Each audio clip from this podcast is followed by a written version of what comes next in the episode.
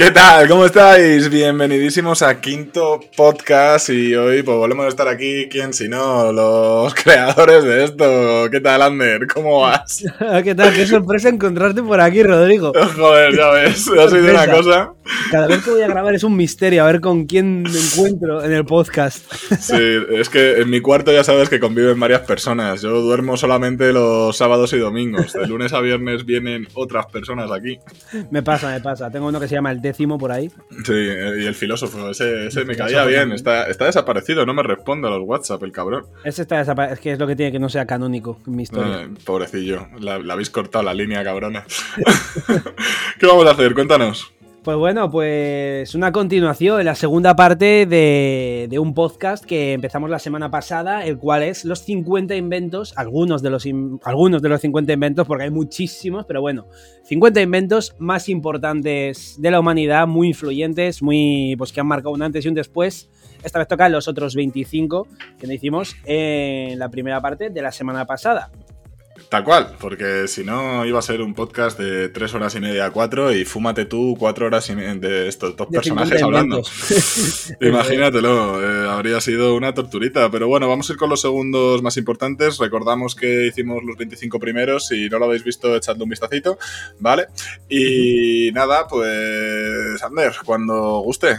Perfecto, pues bueno, vais a ver que tenemos un poco de todo, como en el anterior, desde cosas obvias y evidentes como el teléfono móvil hasta el, el sex, ¿cómo se llama? El sextante. El sextante ese, esa, ese, ese, objeto curioso para medir. El astrolabio. Y, el joder, bueno, bueno, vamos a empezar con, con un concepto, ¿vale? No es. No es, que, es, que, es, que, iba leyéndolo y que me quedaba loco. Y en sí, este sí. me va a pasar lo mismo. Pero bueno, empezamos con algo que, que es bastante obvio. Lo pasamos bien haciendo, lo que es lo importante. No, ya, ya. Y es la revolución verde, ¿vale? Que no, no la que hay ahora. No, un movimiento, no es un movimiento ecológico, no es un movimiento de intentar tirar hacia lo, hacia lo ecológico y nada del estilo, sino que la revolución verde es eh, cuando la producción agrícola sufrió un grandísimo incremento cuando, pues a raíz pues, de la modernización, de elementos pues como los que comentamos en el anterior podcast, como la cosechera o, o el, el, el, ¿cómo se llama? El, el arado. El arado, Cositas como esas pues empezaron a tomar mucha más importancia, eh, se consiguieron métodos diferentes para, la recolección y plantación de diferente cosecha y demás. Entre los años 60 y 80 en Estados Unidos y bueno, pues a raíz de eso, pues el incremento de la producción fue una barbaridad titánica, la cual hizo, pues bueno, pues eh, mucha más cantidad de comida en mucho menos tiempo, más barata debido a la modernización de sus, de sus elementos y demás. Y bueno, poquito más, ¿no? Bueno, eh, sobre todo que esto viene a raíz de los fertilizantes, del uso de fertilizantes, eh, es decir, ponemos ciertos productos para que crezcan mejor las plantas, lo cual añade químicos, etcétera, etcétera, que eso es bueno en cuanto a la producción, en cuanto a la planta en sí es distinto. Y luego una cosa que yo creo que vendrá después, que después podremos hablar un poquito de ella, que es la manipulación genética de lo que viene siendo los distintos cultivos, sobre todo de las semillas, pero creo que viene después, así que ya daremos la chapa después. Perfecto, me parece. Vamos con la siguiente. No, por ello. Un puntazo, un puntazo. La fisión nuclear, que no la fusión, no que la estamos, fusión. estamos trabajando en ello, como diría, como diría Aznar con su tono tejano de estamos trabajando en ello. Entonces, nada, pues tenemos un invento súper polémico. ¿Por qué? Porque, bueno, eh, por un lado cambia la, la, forma de concebir la energía, ¿verdad? Y de producir energía de algo muy pequeñito. Podemos sacar una barbaridad de energía, pero también conlleva conlleva una gran responsabilidad, Peter. Las bombas atómicas, ¿no? Que se puede utilizar como arma. Ya sabemos que la fisión nuclear es separar elementos, ¿no? Eh, bombardeamos el núcleo de un átomo con isótopos de no sé qué y al bombardearlo se produce una ruptura que genera calor. Y nada, pues ese calor, pues si se contiene dentro de algo, pues perfecto, ¿no? Porque usas ese calor para producir energía. Generas si... energía, muchísima energía de una manera relativamente barata, ¿no? Dentro de... Muy barata, o sea, es, es, muy barata y muy limpia, además. Es muy claro. limpia, genera residuos nucleares, evidentemente, pero esos residuos nucleares mm, son, un nada menor en comparación con lo que generan otras clases de fuentes de energía, ¿no? Sí, como el carbón mismamente, ¿no? Eh, no tiene una polución como tal. Claro, pero luego es pues lo que, como bien explicó Rodrigo, que obviamente si el ser humano fuera todo el mundo bueno y maravilloso en una utópica sociedad perfecta donde la violencia no existiera, pues la fisión nuclear sería, sería la, la, solución a todos nuestros problemas, probablemente, pero claro, dale una metralleta a un mono, a ver qué te hace, ¿no? Pues, pues básicamente lo mismo. La del perro y la Switch. armas nucleares y, toda la pesca, pues bueno, no hace falta desglosar porque yo creo que todo el mundo sabemos lo que hay. Sí, eh, y punto, no, hay más. Pero bueno, eh, pasamos a la siguiente porque esta es interesante, pero uff. Esta es, sí. Es curiosa, es curiosa. Es, curiosa. Y es, bueno, pues una que, que a ver, realmente eh, hace, hace daño, pero también ha permitido, ha permitido muchas salvaciones y soluciones a mucha gente, y es la píldora anticonceptiva. Ya no solamente por el hecho de que sea anticonceptiva, sino también para gente que tenga pues, ovarios poliquísticos o gente con una mm. regla muy irregular y demás. Pues bueno, es un invento que es un poco arma de doble filo, porque lógicamente mm. no es algo natural, ¿no? Como son hormonas. Son, hormonas, son Digo, creo yo, ¿no? Y de hecho, bueno, pues eh, se está estudiando, es un mercado que está muy estudiado, tanto hacer píldoras anticonceptivas para hombres, e intentar mm. mejorar estas y demás, pero bueno, a día de hoy es pues, como indica el propio nombre, pues para que a la hora de, tener relaciones sexuales, la inseminación y todo esto, pues que no se cree una, un embarazo, básicamente. O sea, hacer creer al cuerpo mediante hormone, hormoneo puro que el cuerpo está embarazado. Hacer, o sea, que, el cuerpo crea que está embarazado y entonces de esa manera bloquea eh, toda posibilidad de. Bueno, toda no, porque hay un 99,8%, algo así de probabilidades de evitarlo, pero bueno. Eh, eh, ventajas de tener una novia que las toma, que se. Sí, sí, no, ya veo, estás súper informado.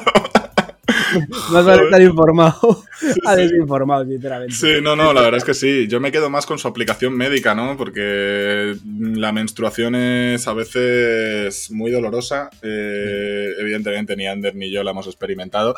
Pero yo, por ejemplo, a mi hermana y a mi madre, joder, mi hermana y mi madre, pues yo he visto que la han pasado muy mal en muchos momentos, que han tenido que tomar antiinflamatorios o analgésicos incluso. Y coño, que hay muchas reglas que pueden llevar a problemas mucho mayores, ¿no? Dependiendo de lo que esté sucediendo ahí dentro. Y me quedo mucho con esa aplicación médica, la cual a muchas mujeres las ha permitido eh, tener una vida muchísimo más tranquila, ¿no? En ese aspecto y más regular a través de, bueno, pues que no, como bien ha dicho Ander, esas partes de la menstruación irregular y de los dolores.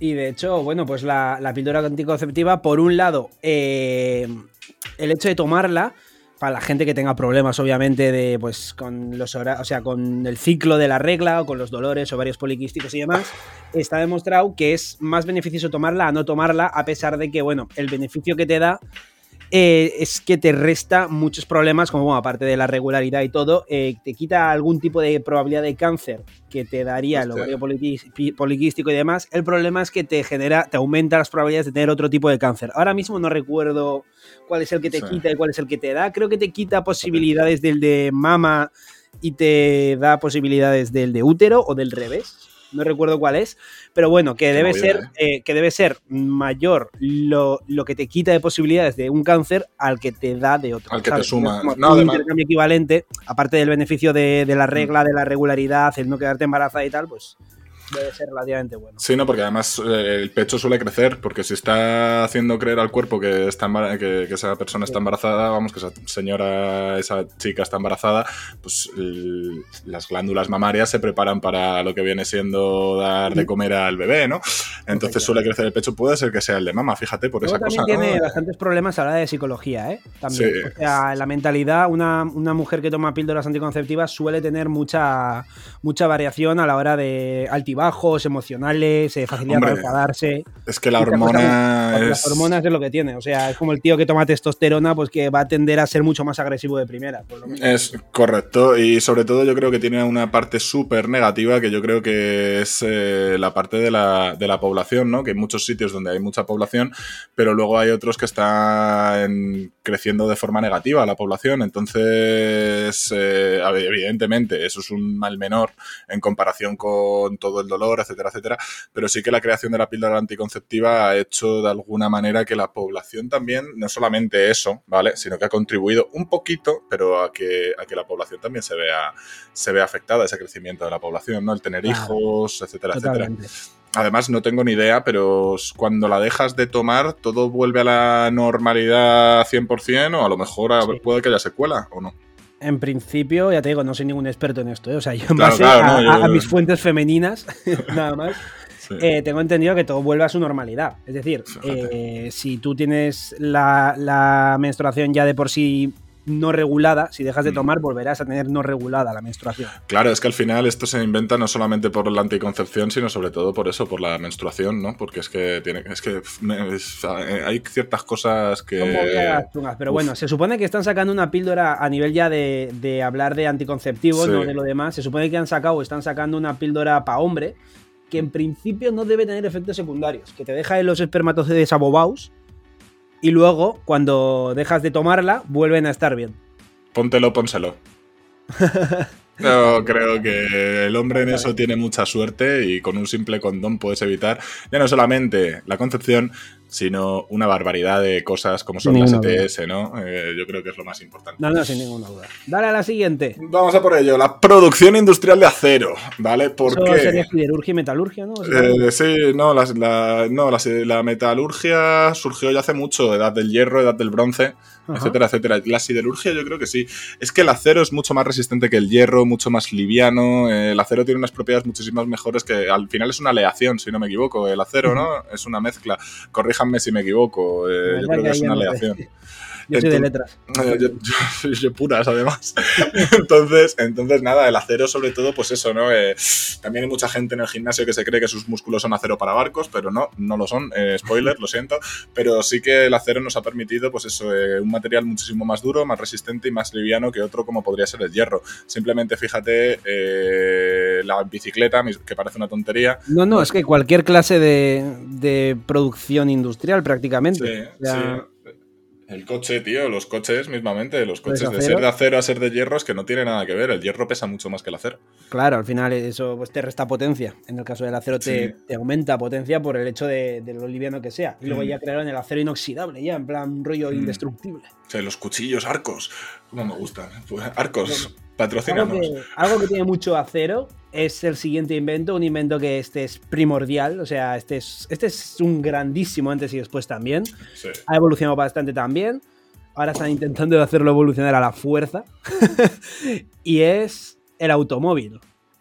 Algo tan eh. sencillo, aparentemente, que se ven tantos por la calle, pero que realmente facilitan la vida de muchos y complican la de otros que se lo quitan, como el carnet de conducir, como, me pasó a mí. Eso sí que no fue un, El carnet de conducir sí que no fue un invento, ¿eh? eso fue un mal invento. Ay, madre, pues sí. La verdad es que sí, sobre todo porque piensa. A ver, relegó al caballo a una a una posición secundaria, al carromato, etcétera, etcétera. Pero coño, tú imagínate hacerte a caballo, tú simplemente imagínate tu ingle haciéndote a caballo un, no te voy a decir nada bestia, ¿eh? Tu casa Irún.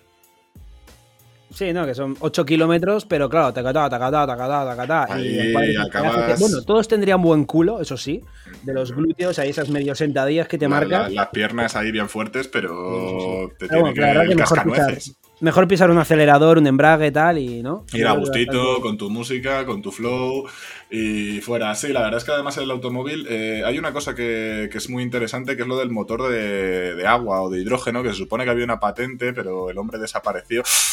Tendremos que hacer, hay que hacer algo de conspiraciones, ¿eh? eso estaría muy chulo, uno sobre conspiraciones. Eh, pues eso, que al final diferentes motores, esto viene de la combustión, este sí que fue Henry Ford, si no me equivoco, ¿no? El motor de combustión, no, el motor, calla, el motor de combustión fue de Watts, si no me equivoco. Eh, estuvo en Escocia, eso sí. Creo que fue en Escocia. Pero bueno, eh, muy importante el automóvil al final. Nos ha permitido pues acortar distancias una barbaridad y sobre todo que el automóvil sale el camión y eso para el transporte es increíble. Si hay un día en el que no veáis un camión, es que vivís en un sitio que, que no tiene tráfico, básicamente. Que no, que no hay carreteras. Sí, es una cosa... Los camiones pasan hasta por sitios más poco frecuentes de que pasen coches. O sea, típicos Sí. pueblos perdidos a la mano de Dios, que Hombre, pasan dos coches, pues pasan tres camiones por ahí. Sí, ¿no? Y si no, yo qué sé, tío, el camión del pan, ¿sabes? Mismamente, que es que no... Cualquier... El, el de correos, tío, cualquier cosa. Pues Pero sí. Vamos, vamos con uno que, que a mí no me vendría mal, de vez en cuando. Eh, Ahí lo deja. Dale, dale. Yo, vale, perfecto. Pues este es el- la evolución del astrolabio. Del La evolución de verdad, del sex- ¿cómo, cómo se llama? Que no Sextante. ¿no? Era sextante, sextante, sextante. Algo que este así que lo vais a conocer todos, no es como, no es como el eh, sextante. Claro, pues tú imagínate lo que supuso la puta brújula. Una brújula. Es que, es que ya no es. eh, tengo que trazar en un mapa el ángulo de no sé qué. No, que es que en tu mano ya tenías algo y hacías ta ta ta ta ta ta, ya me guío. Por cierto, curioso invento, ¿eh? Y, y aquel que lo Mm. descubrió, que locura, ¿eh? En plan, o sea, que algo siempre apunte al norte. O sea, es Sí, es, por la- el magnetismo, si no me equivoco. Sí, sí, sí. Es por el magnetismo, pero es una locura. O sea, Sí. no sé, a mí me. típicas cosas. Magia, que es, es- es magia casi. Claro, hombre. Yo- No es algo digital, algo mecánico que tú hayas creado, ¿sabes? O sea, es algo natural, como quien Sí. dice. Claro, tienes una punta imantada, ¿no? Será de metal, estará imantado y va con, con la atracción al campo magnético. Sí, sí, por eso, pero una locura. El, el antecesor de, del Google Maps. Sí, del GPS. bueno, eh, sí, básicamente. Sí, lo mismo es. Brutal, sí. Joder, Vale, wow, vamos. la- joder, la siguiente, ¿eh? Vamos, La estamos, siguiente- Yendo foll- estamos yendo follados, pero ya veréis como en algún momento nos paramos. Nos ¿no? paramos, nos relajaremos, no te Seguro. preocupes. Porque, y con Me- esta me- yo creo me- que me nos paramos. cómo está escrito aquí, ¿vale? Sí, La, la computadora personal. O sea, sí. el personal computer más reducido como PC, alias ordenador. Básicamente, algo, pues bueno, que poco a poco el mundo, de, el mundo de la información, de la comunicación y todo fue evolucionando. Empezó pues con el, con el telégrafo, luego bueno, la radio, de la radio la... A la tele, a la tele, yo diría, diría teléfono, la tele. después la tele y ya, pues bueno, pues hemos evolucionado ya a- al ordenador. Ya nos hemos acercado un poco más a- al presente con un invento, pues bueno, que a día de hoy, pues, quien no tiene un ordenador en casa o quien literalmente no tiene todo su trabajo o casi todo su trabajo es un ordenador. Joder, yo ejemplo, un estaba, servidor. yo estaba metiendo las notas esta mañana con el ordenador. Con el nuevo. Bueno, eh, lo tuyo es un pelín más allá. De, o sea, es un ordenador, pero claro, primero vino el PC, el Mm. personal computer conocido como ordenador de sobremesa. Eso Y luego ya está lo tuyo, que es el portátil. Que es ya, pues ya. Eso sí que tuvo que ser ya. O sea, ya si el ordenador fue una revolución, el portátil, o sea, el poder llevarte a cualquier lado un, un ordenador, eso, vamos, una puta locura. Sí, no, además yo creo que es el PC, luego el portátil, luego el teléfono táctil y luego ya la tablet. Sí. Es que es una, es una. La tablet a mí me parece algo espectacular. No deja de ser un ordenador, pero un iPad Pro, por ejemplo, es que eso puede hacer todas las funciones que haría un ordenador gama media. Oh, y realmente ahora, entre todos los inventos extra que han hecho de almacenamiento como la nube, o sea, Google Drive, OneDrive y todo esto, o Dropbox o lo que sea, eso complementado con un móvil, con- si es un teléfono móvil bastante bueno, o sea, véase pues un iPhone largo, o sea, un iPhone 13, un 14 o lo que sea, un buen Xiaomi, un Huawei de la hostia, todo, entre eso y la nube ya tienes un ordenador ahí. O sea, Lo tienes. yo como curiosidad, que me imagino que la mayoría lo sabréis, pero para los que no, eh, todo lo que es fuera de podcast y de streams en directos, o sea, todos mis vídeos grabados para el Quinto Emperador, todos están grabados con el móvil y editados con el móvil. O sea, lo único que hago es subirlo desde el ordenador, pues porque las funciones que da YouTube son mejores desde el ordenador. Pero, pero yo, o sea, quiero decir, ocho años de carrera prácticamente en YouTube, todo hecho con un móvil. O sea, grabar y editar. O Fijaos, sea, ¿eh? hemos llegado al punto de que un móvil es un ordenador, incluso más práctico que un ordenador en ocasiones. En otras no, obviamente un ordenador te va a dar más funciones, pero Entre móvil, tablet y ordenadores, ¿cuántos tienes propios? como propios. Pues que sean tuyos. Míos, míos. Sí, Eh, que utilices, claro. Móvil tengo uno, tengo un portátil y tengo este ordenador, que es dos monitores, el ordenador, pero nada más. Pero quiero decir, realmente, si fuera extremadísimamente necesario, podría hacerlo todo con el móvil, o casi todo. Claro, yo tengo eh, el ordenador, dos móviles, una tablet, un portátil y un todo en uno, que es tablet ordenador, que no lo compré para nada. Pero, sí, para nada, porque para lo que le he usado, para nada. Pero, joder, es que es una movida, porque yo muchísimas, yo por ejemplo el portátil me lo han regalado hace poco porque será mi cumpleaños en no mucho. De hecho, eh, joder, pues casi lo sacamos esto el día de mi cumple. Que, claro, yo cogí el portátil, ¿por qué? Porque para hacer cualquier cosa, por ejemplo, yo qué sé, eh, descargarme un short de los Cacho Under para subirlos a TikTok y a Instagram, pues eh, me tengo que venir aquí al ordenador. En el ordenador descargarlo, cogerlo, hacerlo y volverlo a pagar e irme. Pues abro el portátil, lo hago y me dejo.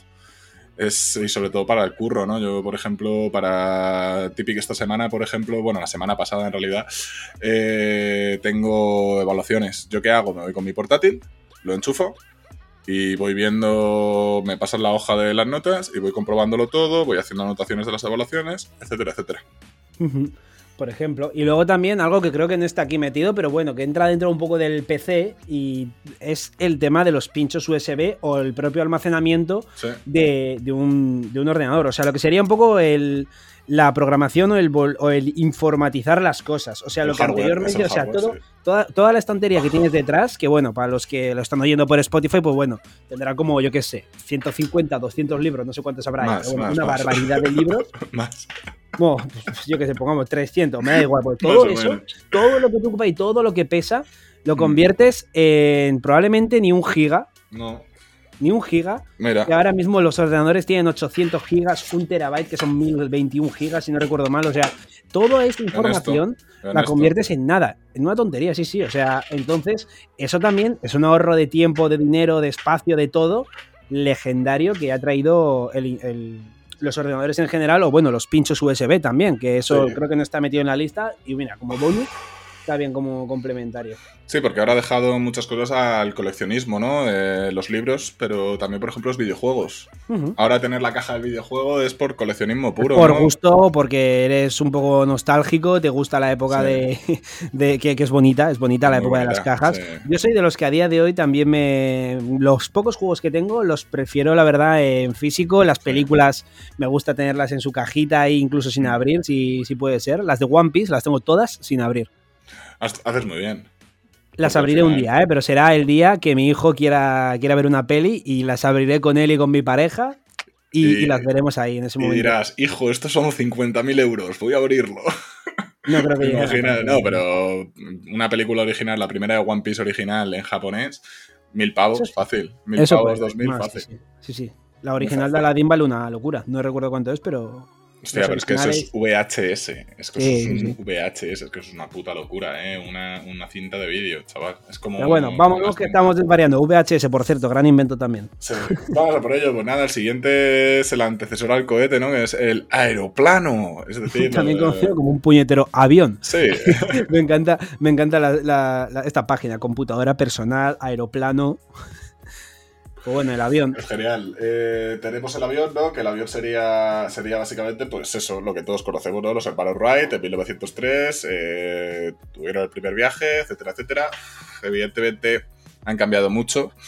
Una de las cosas que hizo el aeroplano fue sobre todo cambiar rumbo, el rumbo de la guerra, por ejemplo, de la Primera Mundial, no sé si llegaron a entrar en batalla muchos, pero sí que en la Segunda Guerra Mundial entraron en batalla muchísimos. Era una parte primordial de del ejército, sí, mira, simplemente la RAF, ¿no? La Royal Air Force de Inglaterra, ¿no? Cuando iban a por los alemanes, le bombardeaban, volvían, igual los alemanes, ¿no? Eh, había unos que iban con más, menos gasolina, tenían que jugar con muchas cosas. Era muy interesante, ¿verdad? Era muy interesante y sobre todo esto que ha cambiado ya no solamente el transporte de personas, ha fomentado el turismo, ha fomentado ese intercambio, esa globalización, sino también el transporte, porque hay aviones de transporte que llevan cultivos o productos de un sitio a otro de unas formas, aunque lo principal sea el barco, pero... Sí, joder, y sobre todo eso, la capacidad de almacenaje que tiene, la mm. inmediatez que tiene. O sea, yo, por ejemplo, que como mi pareja es de Barcelona, pues eh, yo vuelo hacia ahí, ella vuela hacia aquí. Y es que... frente, a las, frente a las seis horas, ¿eh? Es que, eh, eso es lo que tienes que explicar, dale, dale. Dale, dale, es que iba a decir justo eso. Frente a las seis horas que me como de ir en coche o ocho que serían en autobús o siete en tren, porque aquí en el País Vasco, como siempre digo, nos gusta vivir en la Edad Media y no ha llegado el AVE. eh, pues eh, frente a eso, son 45 minutos que te plantas eh, desde el aeropuerto que tengo a 5 minutos de mi casa.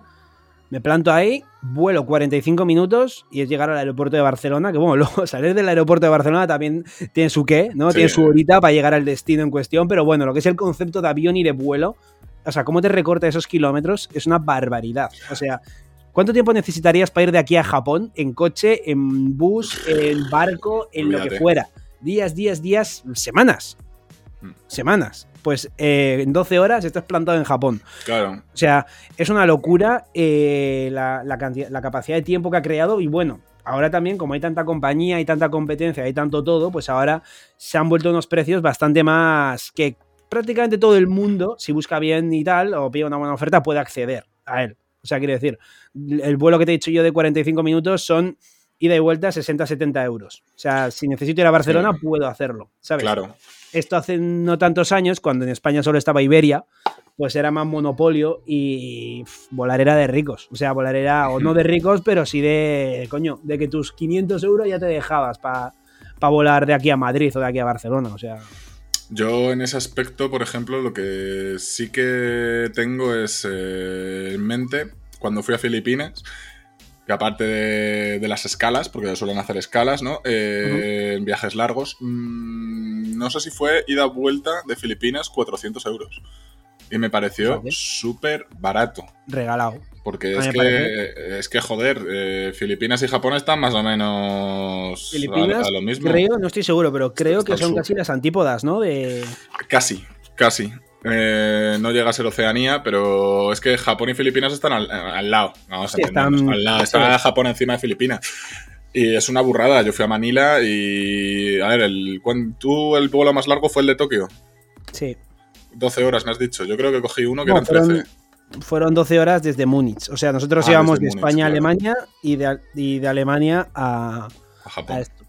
Tiempo total de trayecto unas 16 horas. Claro, yo fui a Estambul, de Madrid a Estambul, y de Estambul fui a, Manila. Eh, la vuelta fue igual y no sé si eran 10, 11 horas más o menos. ¿eh? Es que parece una gilipollez, pero un Barcelona-Cádiz fácilmente son 14 horas en coche y en avión te estás surcando medio mundo. Hora y pico. No, no, pero ya en avión. Eh, joder, el puente aéreo Madrid-Barcelona. Yo he ido de Madrid a Toulouse que está un poco, está cerca de los Pirineos, pasando Barcelona, evidentemente, y eran 50 minutos, 55 de tiempo es que te plantas en cualquier momento, no, la verdad que, y gracias a Dios, eh, se ha quitado la monopolización, gracias a que mucha más agencia de vuelos y demás, mm. empresas de vuelo, se han decidido meter ahí en la competencia y pues es lo que pasa. Cuando hay mucha competencia, en principio el precio pues baja por la competitividad, se supone. Lo que pasa es que luego es una puta mierda, porque yo he volado mucho con Ryan, con nuestro colega Ryan, ah. y Ander, tú y yo en Ryan lo pasamos mal.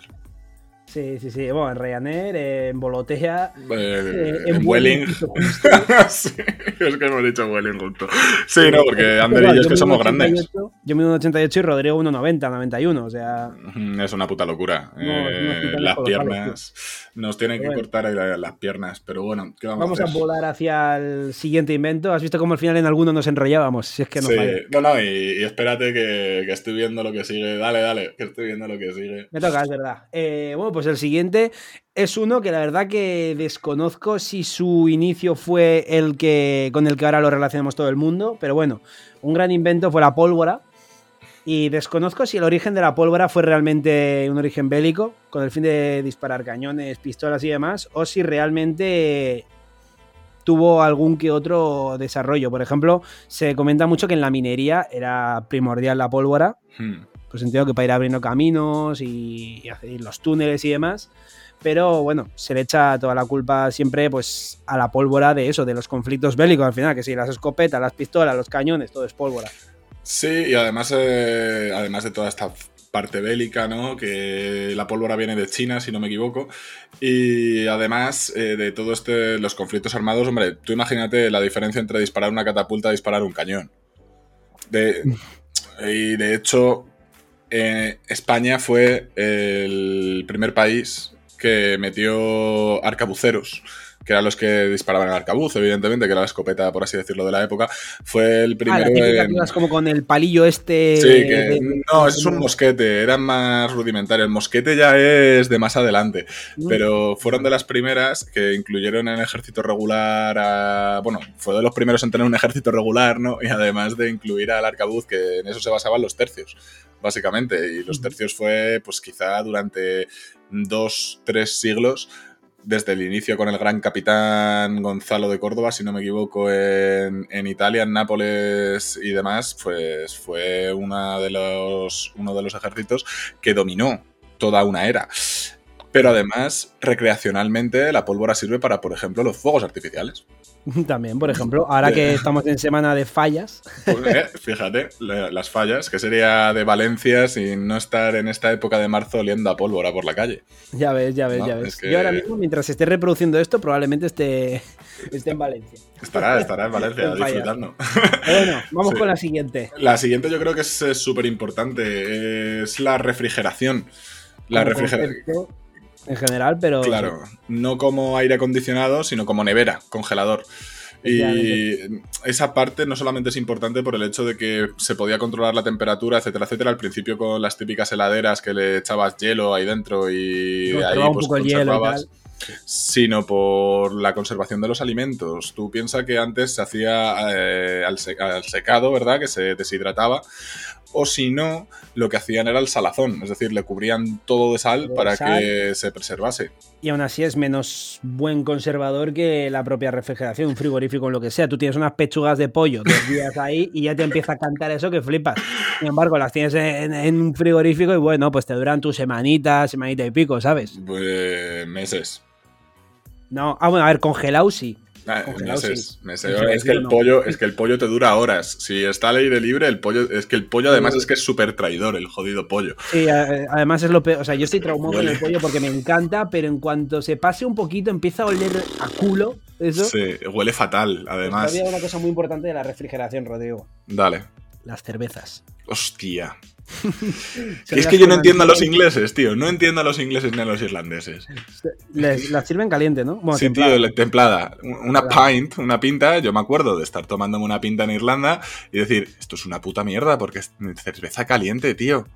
Nada, quita, quita, quita. No tienen, ni idea los irlandeses. Mucho pub y mucha cosa, mucha cultura irlandesa, bla, bla, bla. Nada, nada, nada. Me pones una... buena estrella Galicia. Eso es, una buena estrella Galicia. Que, que, se le caiga, que de repente que esté, que esté no congelada, fría, fría, fría, y que se le caiga ahí el desecho. y, que, tenga el culo así como hasta con medio hielito y todo, ¿sabes? que, que, deje posito en la mesa ahí de agua. Joder, que, cómo entra eso, tío. Entra solo. Entra, es que me, está apeteciendo ahora, eh. Mira la primera, mira, esto es lo que, como, como los típicos viejos de bar, ¿no? Que se piden dos. La primera se la beben de trago y la segunda la disfrutan. Es que cuando estás y la cerveza, sobre todo en veranito, eh, inicios de primavera, rollo, rollo abril, mayo, que ya va haciendo otra temperatura, te sales, te pones una cervecita así y es que la primera cae de trago. Eso es así. Y, ya si es un lugar, alguna comunidad autónoma, autónoma maja y te meten ahí unos kikos o alguna tapa o lo que sea, ya, vamos, ahí ya eres padre. Sí, en el País Vasco no soléis hacer eso, ¿verdad? No, en el País Vasco te, cobran el doble de la cerveza y ya está, y con eso ya. Ah, vale, qué bien. Joder, pues en Madrid, en Castilla sí, tío. De hecho, eh, Valladolid es un sitio que se puede ir a tapear muy, muy bien. Y luego Zamora, yo que soy de Zamora, eh, Zamora se puede tapear muy bien y, puedes llegar en un híbrido entre comido y borracho ya a casa interesante. es que no, las zonas, las zonas más así Granada, Granada. Castellanas, las zonas más castellanas, o sea, Castilla-La Mancha, Castilla-León y ahí es que eh, comes barato, y o sea, comes mm. barato, bebes barato y encima de beber barato te ponen comida, ¿sabes? Por la cara. En Andalucía, bueno, mi Andalucía, hoy, hoy, hoy. En Granada. Granada, tío. Me va la olla en Granada. Me pusieron unos macarrones con tomate de tapa, tío. Pero por la puta cara. O sea, que, te dejas 6 euros en dos o tres cervezas y, sales cenado y, con tu cervecita. el problema es que es Cruzcampo, que le falta perro, ¿no? Pero, pero a ver, ¿qué le vamos a hacer? Dicen, dicen que la Cruzcampo no sabe igual en Andalucía que fuera de ella. Pues no sé si será una excusa tonta o no, pero dicen eso. Eh, ya, bueno, yo qué sé. También dice que Walt Disney está criogenizado. Está refrigerado, ¿no? Claro, nunca mejor dicho. Hostia, otra parece una gilipollez, pero para, para los cadáveres, para el estudio de cadáveres. Sí, claro, se criogeniza. Coño, y para un montón de aplicaciones médicas, ¿no? Como embriones, etcétera, etcétera. Fíjate. O mismamente, la refrigeración del coche. También. Hostia, tú imagínate que el motor del coche se va, se va, se va, se va. Pues, pues durarían poco los coches. Estaría reventado, estaríamos reventados. Pero bueno. ¿Le damos? Dale, dale. La siguiente. la siguiente. es, pues bueno, me hace, gracia también que esté aquí porque es, como, estamos hablando de cosas, de objetos y tal, o algún concepto y de repente te plantan aquí que ninguna, ninguna falta de razón, o sea, no, es importante, pero me hace gracia que esté aquí, el sistema sanitario un invento, pues, brutal. O sea, realmente, ¿no? El concepto de que existan los hospitales, eh, eh, las farmacias también entiendo que entran dentro de este sistema sanitario, supongo. Yo no sé si se entiende como seguridad social o como hospitales y todo eso. Mm. Supongo yo que se entenderá como lo de tú desde pequeño ya tienes una ficha médica, vacunaciones, etcétera. Yo creo que será un poco pues como si se dice sistema educativo lo que es todo el sistema pues, educativo, ¿no? Pues más que seguridad social, eso, o sea, un poco lo que es todo el sistema de redes de hospitales, de cómo puede estar todo conectado entre sí, con los historiales médicos, como, eh, yo que sé, el médico de cabecera, las farmacias, recetas. Sí. Qué bueno, ¿eh? Y bueno, pues que, hablar, ¿no? De que no llega a ser por el sistema sanitario y bueno, pues, pues estaríamos todavía viviendo 40 años. Entiendo también que el sistema sanitario igual se igual está también enfocado a, investigación y demás, ¿no? O sea, búsqueda de curas para enfermedades. Eh, ¿Qué pasa? Sí, no, que habían pitado, por favor. Eh, y eso. Básicamente, ¿no? O sea, un poco el sistema sanitario puede abarcar mucho si nos podemos a rebuscar. O sea, desde. Investigación, sí, cura. problema, la búsqueda de la cura, el antídoto. Sí, porque al final, si, si te fijas, eh, todo, todo a la culpa no solamente de vivir más es del sistema sanitario, sino de la dieta, el trabajo, muchas cosas. Pero esta parte es genial. Eh, de hecho, lo estuvimos hablando en el podcast de Venezuela, ¿no? Lo importante que es tener un sistema sanitario fuerte y bien construido, que a día de hoy en España, por ejemplo, yo llamo al centro de salud, me dan una cita telefónica, eh, a lo mejor no es en el acto, depende de cómo esté de citas, pero a lo mejor al día siguiente ya estoy en el médico, el médico me mira, me dice tal, tal, tal, tal, tal, y yo me marcho y listo. Y son cosas que, que parece una gilipollez, pero Hombre, la dieta, el principal culpable, como tú dices, de, que, de, que, ahora estemos viviendo más y que poco a poco la esperanza se siga alargando. Sí, tal cual. Y la pasteurización, que viene de la anterior, joder. está, todo, está todo ahí enlazadito, sí, sí. Vamos con el siguiente. Vamos con el siguiente, que sería el motor de vapor. Que claro, no es lo mismo de lo que dijimos la otra vez, ¿no? Que sería la turbina, si no me equivoco, de, vapor. La turbina de vapor. Que sería el motor de vapor. El motor de vapor, a ver, también, eh, aparte del desarrollo industrial, eh, ¿esto qué es? Pues os acordáis de la típica imagen del tren del western, ¿no? De la película de Clint Eastwood que va el tren y va... Pues es eso, que se le metía una caldera carbón o un material inflamable, sobre todo carbón, se aumentaba la temperatura y claro, pues mediante la energía cinética que produce, otra vez la misma explicación, ¿no? Esa energía cinética pues hace que se mueva y esto pues fue sobre todo, fíjate, con el ferrocarril, que yo creo que el ferrocarril fue quizá lo más importante de toda la revolución industrial, porque tú por mucho que tengas una producción potente, si tú no puedes transportar de una manera rápida el producto, no te sirve de nada. Hombre, seguramente fue de los más importantes de todo, la creación del ferrocarril, de, del, propio tren a vapor y demás también. Pero tanto como lo más importante no sabría yo decir, ¿eh? No, no, de lo más importante seguro, ¿no? De lo, más, No lo, más, no lo más. Pero, joder, es que tú imagínate, eh, perdón, por ejemplo, eh, ya no nos vamos a ir a Estados Unidos, nos vamos a ir a Inglaterra, ¿verdad? Que ahí fue de los primeros, el, primer ferrocarril, si no me equivoco, fue en Inglaterra. Fíjate tú la gilipollez de ir de Manchester, yo que sé, a Liverpool, que tampoco es que sea una, a día de hoy, no nos parece una distancia muy, muy, muy, lo hacemos en coche listo. Pues tú imagínate en aquella época un ferrocarril que a lo mejor iría a 30, como mucho 40 kilómetros por hora, pero es que ir a 40 kilómetros por hora en una época en la que ibas en carromato. Que ibas andando o en caballo, sí, sí. Es que, es que era un avance. de hecho, de ahí beben todas las películas western, ¿no? Porque querían hacer el ferrocarril que atravesase las grandes llanuras, que llegase al oeste, ¿no? Y lo que pasa es que había todavía muchísimas poblaciones autóctonas indígenas. Y bueno, pues de ahí que se los cargasen a todos o que hiciesen tratos con ellos para que no asaltasen los trenes, para que no asaltasen a los trabajadores, porque claro, era su territorio y estaban estos construyendo el ferrocarril en el territorio de los otros. Y los decían, pero, tú, qué, pero tú quién eres, ¿Quién, quién te ha dicho que vengas aquí, pringao? Pero bueno, muy interesante el motor de vapor y sobre todo el avance que supuso, porque a día de hoy, por ejemplo, ya tenemos el AVE, que joder, en tres horas yo me he plantado, dos horas y veinte, tres me he plantado yo, no, menos, en dos horas, en dos horitas creo me he plantado yo Madrid-Barcelona con el AVE. Ya ves. No me hables del ave que todavía no está aquí y me duele. cogería un ave. A ver, no se puede tener todo. Tienes mar, tienes montaña, tienes un entorno idílico y encima también quieres el ave y tienes un aeropuerto ahí al lado de tu puta casa, pero ¿qué más quieres?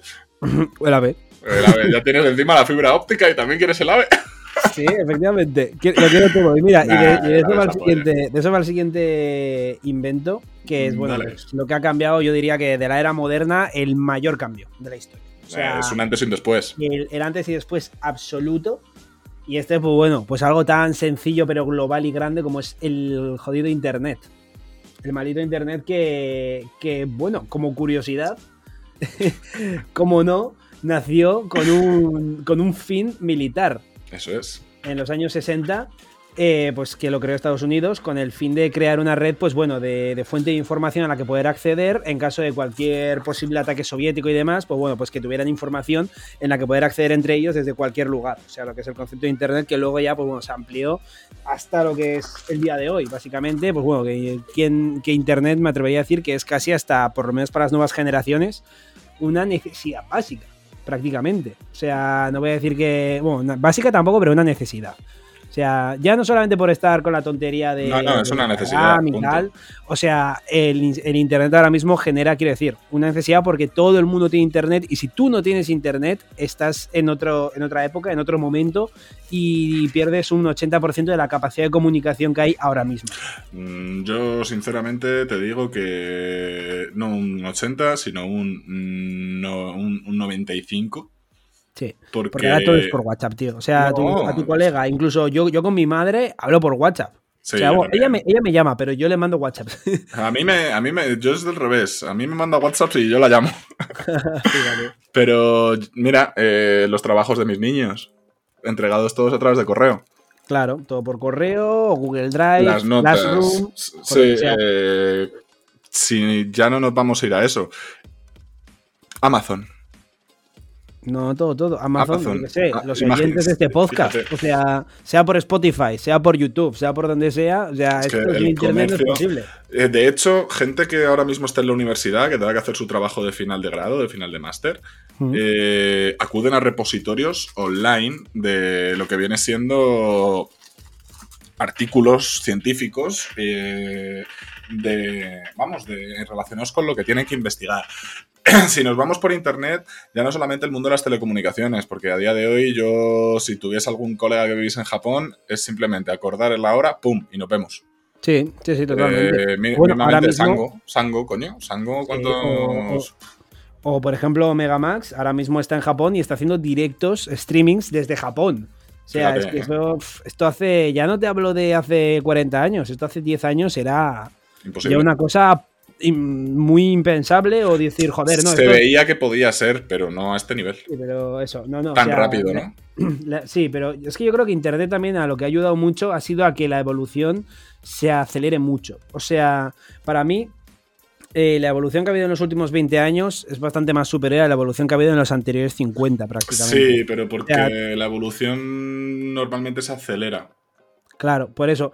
Y yo considero que Internet es uno de los principales causantes de que toda esta aceleración sea así, porque las fuentes de consulta son mucho más directas, son mucho más rápidas, hay más fuentes de información.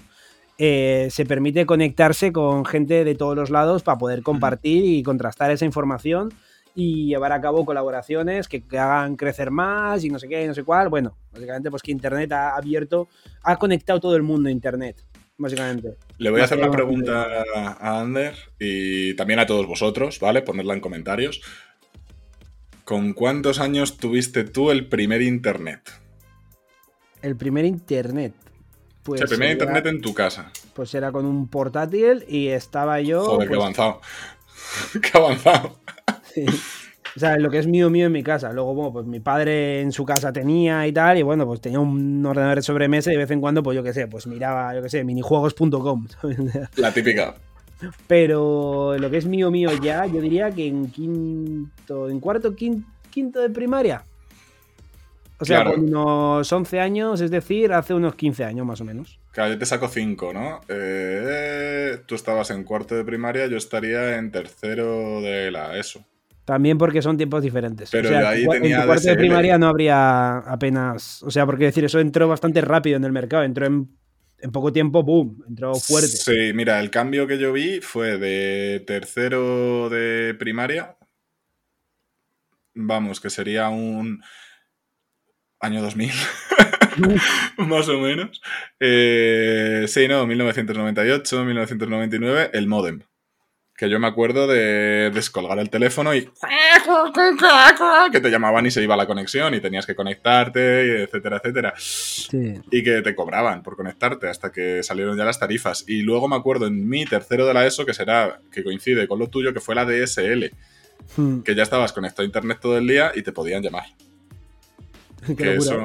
No, no, no, no, no, escucha, eso fue una puta locura. Me imagino, me imagino, claro, Era una puta locura, porque ahí ya tú podías estar por el Messenger y de repente llamaban a casa y era un colega tuyo que estabas ignorándole por el Messenger a pesar de los 200 zumbidos y, y de repente tu madre decía, Rodrigo, te llaman. Y yo así, joder, tío, déjame en paz. era, era, era brutal. Con internet que no llegaba al mega de subida y mega de bajada. Y ahora estamos aquí con, con, un giga de subida y uno de bajada. Sí, estamos haciendo conexiones en stream que, que, se te va de las manos. Incluso una persona que juegue a videojuegos muy asiduamente en internet eh, puede tener perfectamente una conexión de 600 y consume, consume una barbaridad. Es una locura, ¿eh? Dale con el siguiente, que también es un paso importante. Joder, este yo creo que está al nivel de internet, yo creo, ¿eh? Incluso más. Pues hombre, para el bienestar de la gente sí. Es la puta vacunación. A ver, vamos a, vamos a ser sinceros, la vacunación. La vacunación es algo espectacular. ¿Por qué? Porque te da, te da acceso sobre todo a la prevención de enfermedades, ¿vale? Pero también erradicarlas. Porque, claro, claro. Claro, porque si una enfermedad ya no afecta, la enfermedad desaparece porque no tiene un huésped. No tiene dónde agarrarse y dónde criarse. Eso es, entonces no se contagia, al no contagiarse desaparece. De hecho, eh, las vacunas que se nos ponen de pequeños son súper importantes porque son para enfermedades ya erradicadas para el ser humano, pero hay enfermedades que siguen teniendo los animales, por ejemplo la rabia. Claro, que es algo que en los seres humanos ya no está prácticamente, o sea, raro caso ves, pero a veces lo hay. Cuando estás como una rata o algo que te muerde o lo que sea. Sí, esto es como, bueno, las cosas estas que decías, lo de los antivacunas, etcétera, etcétera. A ver, yo puedo entender que a raíz de la vacunación de la pandemia, pues la gente estuviese reticente.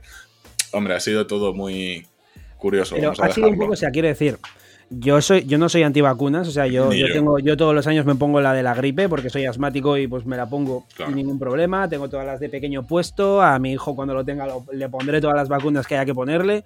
No soy antivacunas, pero yo, por ejemplo, y sin conocimiento de ciencia, que también seguramente sea un factor en contra mío, eh, pues no me hace estar del todo tranquilo con las vacunas del COVID, por ejemplo. Normal. Por, eh, el, proceso tan rápido en el que se elaboraron. Que luego, por lo visto, han resultado, pues bueno, ser muy eficaces a la hora de reducir el virus, pero también no se sabe si todos los síntomas que se están dando ahora de un montón de ictus inexplicables y demás están relacionados o no con la vacuna.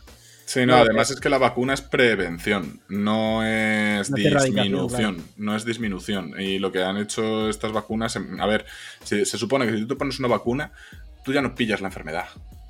Porque tú tienes ya unos anticuerpos y los anticuerpos tal, como, y como mucho te viene súper mitigada. Yo me acuerdo, yo pillé COVID, estaba en aquel momento vacunado de las dos dosis, porque claro, yo soy profesor, ya los profesores es lo que tenemos, que, que nos hicieron vacunarnos rápido y yo estaba muy reticente. Al final mi madre me convenció, me vacuné. Y me acuerdo que pillé el COVID y fueron tres días horribles, de mucha fiebre y demás. Y dije, ¿sabes qué pasa? Con, lo pasé como una gripe, por así decirlo. Yo tuve suerte en ese aspecto, ¿no? Pero coño, que llega un momento en el que dices, esto no se supone que al estar vacunado, ¿por qué necesito tantas dosis, tantas dosis, tantas dosis? Creó muchísima, muchísima controversia, ¿no? Todo esto.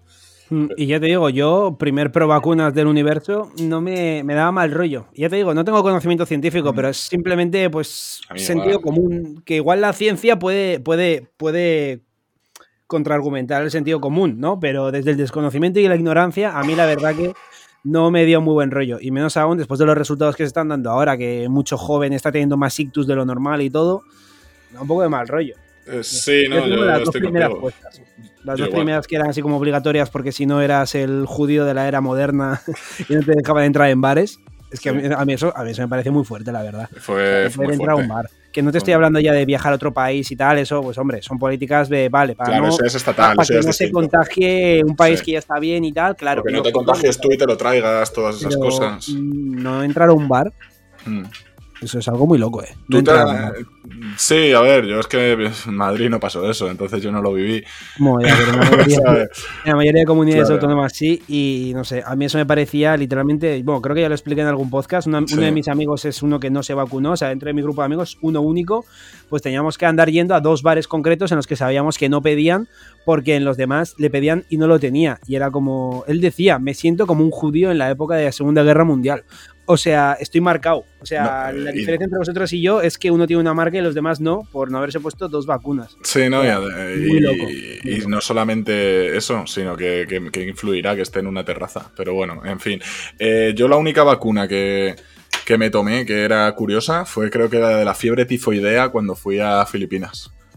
Que eran, no sé si dos pastillas, tres pastillas en, en un lapso de 72 o 48 horas. Y tenías que tomártelas en ayunas y demás. Era, era interesante. ¿Tú para Japón tuviste que hacer algo?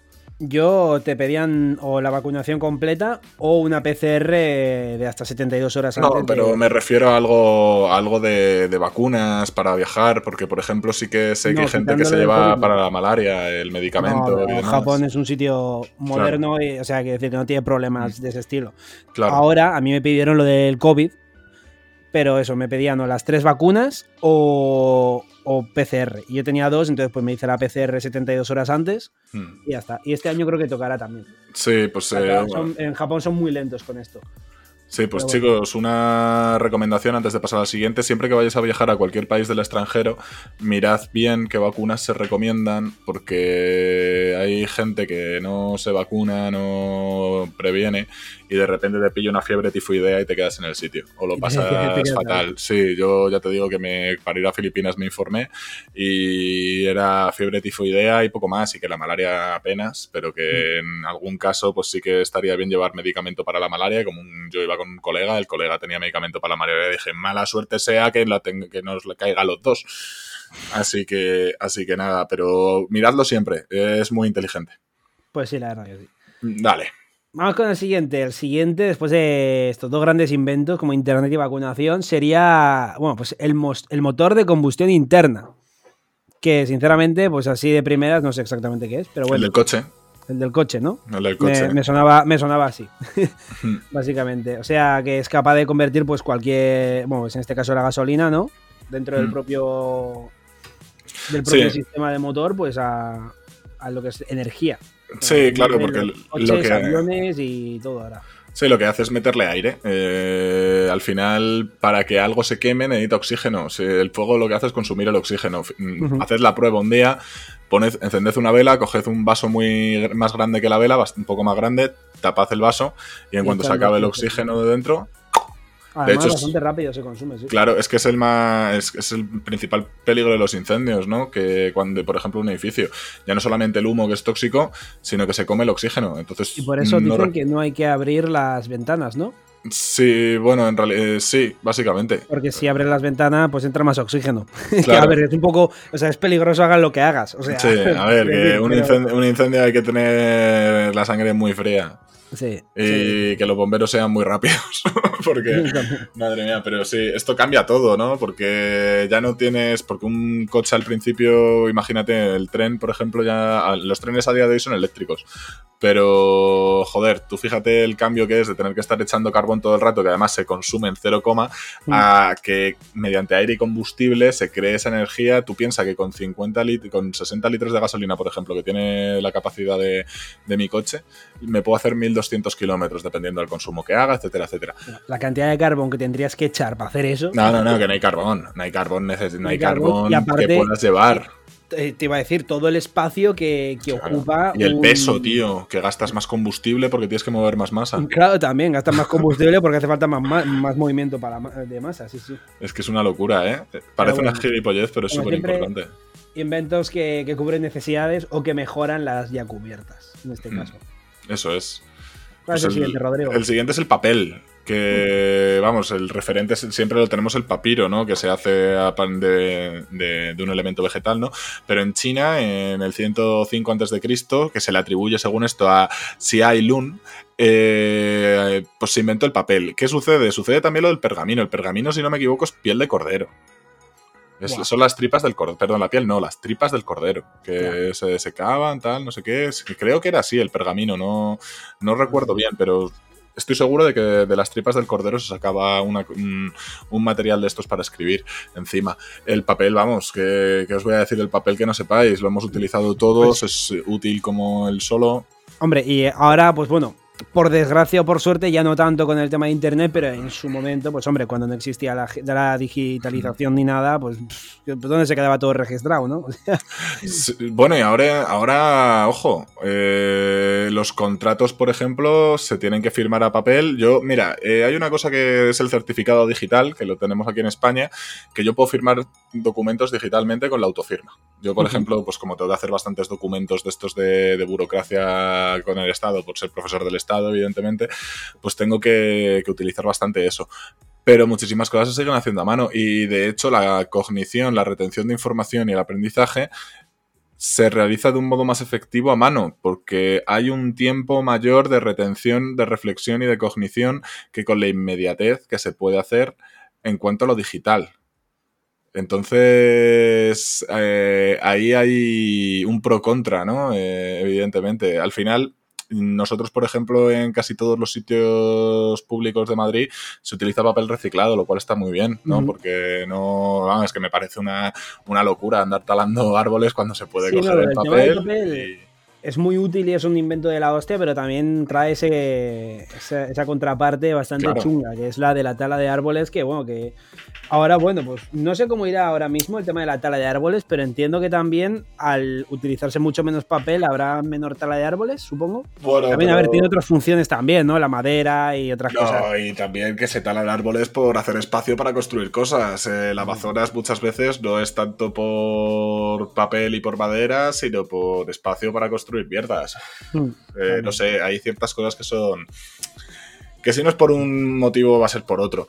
Pero sí que el reciclado del papel me parece que es un avance, fue un avance muy, muy bestia, muy, muy bestia, porque al final es súper importante. Pues sí. Y bueno, pues pasamos al siguiente, el cual, el cual es, bueno, pues otro, bueno, pues a mucha gente le ayudaría a tener la vida un poco más en HD, un poco en mejor calidad. Y son, bueno, lentes ópticas o lo que yo lo llamaría las gafas, ¿no? Las gafas. Bueno, no solo las gafas, ¿eh? No solo las gafas. sí, claro, también lo, habrá prismáticos y todas estas cosas. Entiendo que tirarán un poco por ahí, ¿no? O sea, las lentes ópticas al final son las que pues, te permiten verlo más nítido, más grande, más pequeño, más cerca, más lejos, de todo un poco. Pero bueno, centrándonos un poquito sobre todo en las gafas, esto, esto también se dio en Doctor Stone, también hizo este, este invento. Le encanta la referencia. protagonista para, pues, era un, es que literalmente está, es que es la mejor manera de contarte lo que pasaba y cómo se solucionó mediante ese anime. O sea, y es eso, pues, imagínate la gente que veía más borroso, veía más tal, y de repente yo qué sé, pues a través de un vaso igual vio que veía mejor o cualquier fumada así rara y dijo, pues mira, pues voy a coger este cristal, voy a moldearlo un poco y de repente, pa, y a alguien ya se le ocurrió encima poner las patillas ¿sabes? Una locura. a- a los Y el puente, tío, el puente para la nariz, ojo, eh, que el puente para la nariz poco se habla. Seguro que las primeras gafas de todas no tenían el puente de la nariz y no cayeron en eso. Y al ponerse flum, se iban para abajo. Hombre, yo creo que el primero fue la lupa, yo creo, si no me equivoco. Primero claro, debería ser la lupa. seguramente sí. Sí. Seguramente lo primero sería la, la, la lupa o algo del estilo. Mm, claro. Y, y con eso, pues, pues nada, pues, ¿qué vamos a contar, no? La gente que, ten- que tendréis miopía y hipermetropía y esta cosita, pues. Astigmatismo. Sí, hay un vídeo en internet que te pone cómo ve la gente según las dioptrías que tiene. Y es una puta locura. Pero al margen de las gafas, también es muy importante tanto el telescopio como el catalejo rollo prismáticos, pero sobre todo, sobre todo esa parte de, ya no el telescopio de poder observar, evidentemente, las estrellas, los cuerpos celestes, todo lo que hemos adquirido de información sobre el universo que ha habido aplicaciones para la física, ¿verdad? Sino también el microscopio, porque sin el microscopio no habríamos podido observar. El, el ADN del ser humano no estaría, por ejemplo, pero tampoco estaría penicilina, Pues que tampoco estaría en un montón de cosas. Es que lo del microscopio es otro, otro tema, ¿eh? Es una locura, es que es una puta locura, porque el desarrollo del microscópico, perdón, del microscopio, te permite observar bacterias y cómo se comportan. Es decir, ya mismamente con la vacunación, ya hay. Eso es gracias al microscopio. Es que es Sí, una. no, o hombre, el microscopio te ha permitido Sí. descubrir otro mundo, literalmente. O sea, el mundo. Sí, el micromundo. El mundo, el mundo El que no vemos. O sea, Sí, sí. Es tremendo, Sí. ¿eh? pues, el telescopio te permite descubrir otros mundos y el microscopio otros. Sí, lo- los macros y los micros. Sí, vamos a por la siguiente, que es la penicilina, que bueno, que vamos a hablar de la penicilina. Eh, la penicilina es un antibiótico. Eh, un antibiótico. sirve sobre todo para luchar contra infecciones y bueno, pues... Increíble es cómo se descubrió que fue sin querer. Sí, no, es que la mayoría de muchísimos inventos han sido sin querer, eh, que se dejó algo ahí puesto, ¿no? Y que de repente Pan, se empezó... Se dejó, se dejó un pan, tengo Sí. entendido por ahí, se le puso malo, salió mo.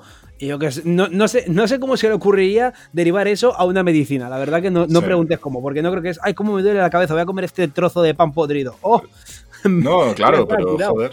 no creo que fuera así, la verdad. No, pero fue muy interesante. Además, bueno, eh, hay, aparte de todas las aplicaciones que tiene a día de hoy, ¿no? Porque muchísimas infecciones si no nos mataría directamente. No, no, y es que es, bueno, sí, cuenta, cuenta. Eh, es la anécdota graciosa. Eh, eh, hay en películas antiguas, eh, no sé si en el Lobo de Wall Street sale, que cada vez que se follaban una prostituta, para no coger enfermedades sexuales, eh, hacían la de pincharse penicilina en el susodicho. Ah, de ahí el nombre, ¿no? Penicilina. Ahí todo encaja. No, pero imagínate, es que es algo, vamos, si hablábamos antes del sistema sanitario, sin Pues penicilina no habría. Pues esto es eh, posiblemente el- uno de los pilares Mm. del sistema sanitario, Sí. seguramente, la penicilina, como Joder, tal. Imagínate la Segunda Guerra Mundial sin penicilina. Nada, una locura. O sea, a- y a día de hoy, pues bueno, lo tenemos muy normalizado en el Mm. paracetamol, en el ibuprofeno y tal, ¿no? Pues bueno. eh, en la amoxicilina, el- esos no son antibióticos. Es la amoxicilina, por ejemplo, sí que es un antibiótico. Ah, bueno. Los otros son antiinflamatorios, pero no tienen antibiótico. Es que el antibiótico, ojo, que es que el antibiótico te revienta, te revienta mucho.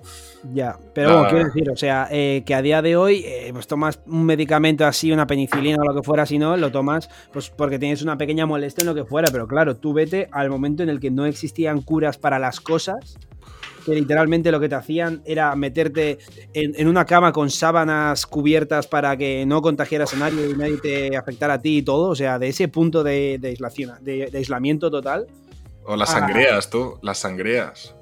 pues eso, ya que se, a que se creara un invento que te permitía curar, no todo, pero las cosas más básicas sí. Sí, o sea, joder. la- lo- los, los virus más, más así tontos, que ahora son tontos, pero que en ese momento te mataba, un catarro te mataba. Pues bueno, pues la penicilina entiendo que sería uno de los que ayudaría también bastante, ¿no? Sí, eh, mismamente la cuando te hacen una endodoncia es que tienes una infección, porque al final esto es para, para virus infecciosos y, y joder, eh, antibiótico y estás como nuevo. Antes, pues las sangrías, ¿no? Que te quitaban sangre, sobre todo con sanguijuelas.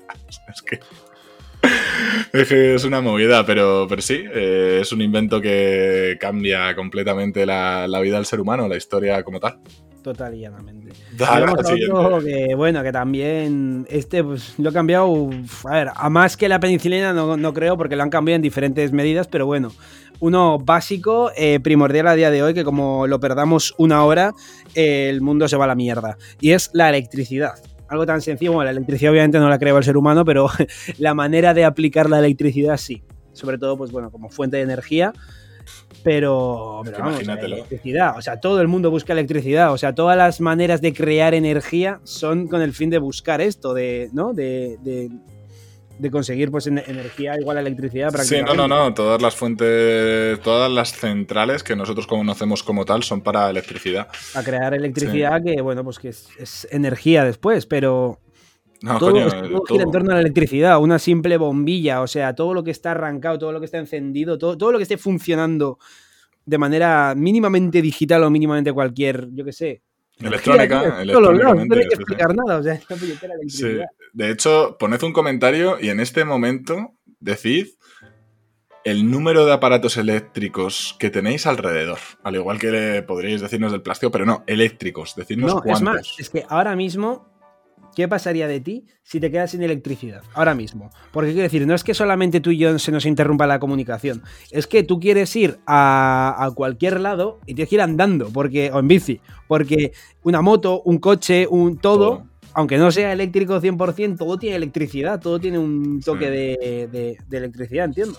Sí, no, no, no. Eh, a ver, yo tenía un Renault 5 que no. Va por baterías. Es que al final necesitas una batería. Es que, es que no. Y todo tiene una batería. O sea, la luz, tío. Es que es la, es que la luz. Fíjate qué fácil. La puta luz. Claro, por eso. Es que es una chorrada. Porque eh, no tienes una antorcha. Bueno, yo gracias a Dios, pues aquí tengo un mechero, ¿no? Pero. Depende de eso, que se vaya la luz en un hospital. A ver qué pasa. Sí, sí, hombre, a ver, siempre tiene generadores y tal, pero es que. Claro, pero también de, también de electricidad. Quiero decir, o sea. que de repente hay un pulso electromagnético y la electricidad se vaya a tomar por Y se va a la mierda 10 segundos la electricidad y posiblemente haya que reiniciar el mundo. o sea, hay que reiniciarlo y, se va muy a la mierda, pero muy, muy a la mierda. Pero bueno, este mira, algo que, algo que empezó sin necesidad de electricidad, precisamente es lo que nos toca ahora. Sí, sí, este, este yo creo que es el antes y el después, eh, que es la imprenta. La, primera forma de dejar registro en la historia, que no sea mm. mediante cuento ni ni de historia, historia de boca en boca. Eh, es una producción en masa de los libros, pasa de ser manuscrito a ser ya la primera producción en masa, ¿no? Por así decirlo. Eh, además, eh, era una. la primera imprenta es muy curiosa, ¿no? Porque tenían lo que viene siendo moldes de las letras. Y claro, ibas poniendo moldes de las letras, ponías tinta y tacatá. Muy costoso, sí, pero joder, tú imagínate para la época. Hombre, claro, eso sí, equivócate, eh, equivócate en la página 87. Bueno, pues eh, vuelves a repetirla, no hace falta volver a ir para atrás. Es que, es que aún así, aún así es una puta locura. Es que es una puta locura. Tú piensas que en aquella época. Eh, el primer concepto de Internet, o sea, no es el Internet, pero quiero decir, mm. es lo primero que pudo actuar como está actuando Internet, ¿no? O sea, la masificación de, de un mismo libro, por ejemplo, que antes la Biblia, pues la tenía que escribir uno y tenía la Biblia hecha y ya está. había una Biblia, había pues 10 Biblias, se tiraba, toda su vida para escribir 100 Biblias. Pues vale. Ahora con la imprenta, pues mira, ¡pum! Masificar Biblias, para todo el mundo Biblias, todo el mundo cristianizado. No, y, al margen de eso, el conocimiento. ¿Eh? El, conocimiento. Si los libros antes eran carísimos porque eran códices, luego de repente con la imprenta baja el precio del libro y cualquiera puede tener un libro. Entonces la alfabetización y la imprenta contribuyen a, pues, a todos los inventos al final, porque gracias a poder leer puedes ver el conocimiento de otro, refutarlo, etcétera, etcétera. Es súper interesante. Totalmente. Bien, después de ese tendríamos algo bueno, que está es totalmente internet, es totalmente relacionado a internet, pero que además tiene algo que se le puede añadir ahora extra que es muy reciente y es los buscadores de internet, entre paréntesis tenemos puesto a Google, por ejemplo, básicamente pues como un buscador de internet te permite eh, pues no tener que recurrir a libros para buscar entre páginas y páginas de adivinar qué libro, sino que le haces la pregunta a Google y normalmente pues hay foros, hay páginas que te, que te explican las respuestas y demás. Y me gustaría añadir eh, pues actualmente ChatGPT de la inteligencia artificial, el cual también tiene una función relativamente parecida a Google. No es la misma, no es la misma, porque no es un buscador de, páginas donde buscas información ni nada, pero el ChatGPT está basado en toda la información que tiene todo Internet hasta 2021.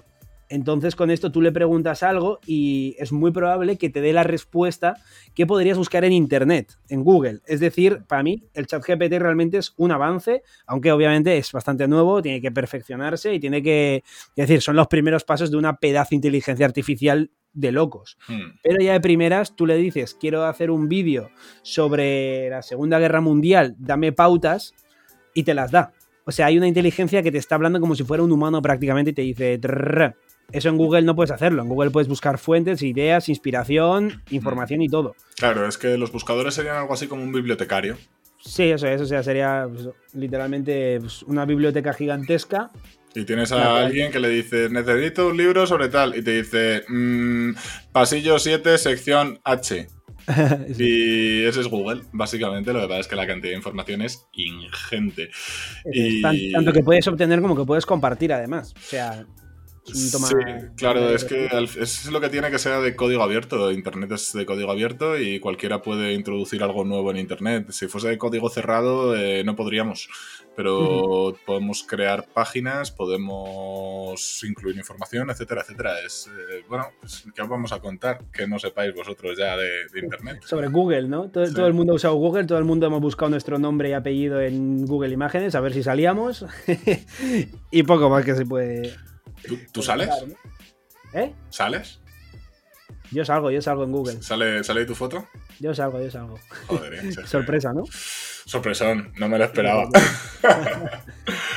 Pues nada, el siguiente sería uno de los que mencionó Ander, que dijo, a ver, tranquilos chavales, en la primera parte lo dijo, tranquilos chavales, porque no aparezca la rueda que aparecerá. Pues aquí está, de Google a la rueda. La rueda, o sea, si- siempre se dice el invento más importante de la humanidad, la rueda. Pues cómo no iba a estar en el top la rueda. Hostia, eh, tú ¿Tú imagínate. crees que es el invento más importante? Sí, eh, yo, junto con la escritura yo creo que sí. Junto Yo es que creo escritura. que es de los más importantes, pero está un poco sobrevalorado. O sea, quiero decir, es increíblemente útil. Sí, claro, la rueda te hace que pueda todo ser transportado, transportarte tú mismo. O sea, es el inicio de muchas cosas. Pero no solo Pero, eso. Tío, la electricidad, la comunicación mediante la telefonía. O pero sea, porque tú lo es- pero porque la- los inventos se tienen que contextualizar en la época. Tú es como si nosotros nos fuésemos ahora a juzgar lo que hacían en el siglo V. Bueno, es que te tienes que poner con, en el contexto del siglo V. ya, ya, Y te claro. pone aparte, mm, una polea es una rueda. Un ventilador es una rueda.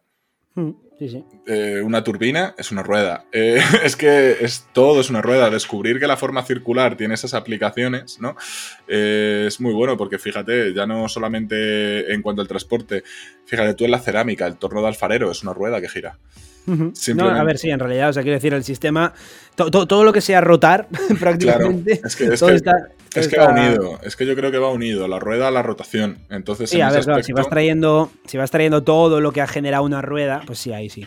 Claro, porque al final, al final se busca un movimiento más rápido. Yo supongo que a alguien se le caería un limón o una naranja, vería que va más rápido y dice, oh, va más rápido. Y algún día, pues yo qué sé, diría, venga, vamos a ponerle esto. Y vería que se puede ir muchísimo más rápido y tal. Y bueno, pues qué decir de la rueda. Eh, parece una gilipollez, pero los neumáticos cuestan 400, 500 pavos cambiar los cuatro, ¿no? Entonces, entonces nada. Es, para todo el tiempo que lleva nos ha abaratado, claro. ¿no? La rueda. no, no, la verdad es que no, pero fíjate que es que al final ese, ese descubrimiento de la aplicación de algo que gira como es la rueda está en todo.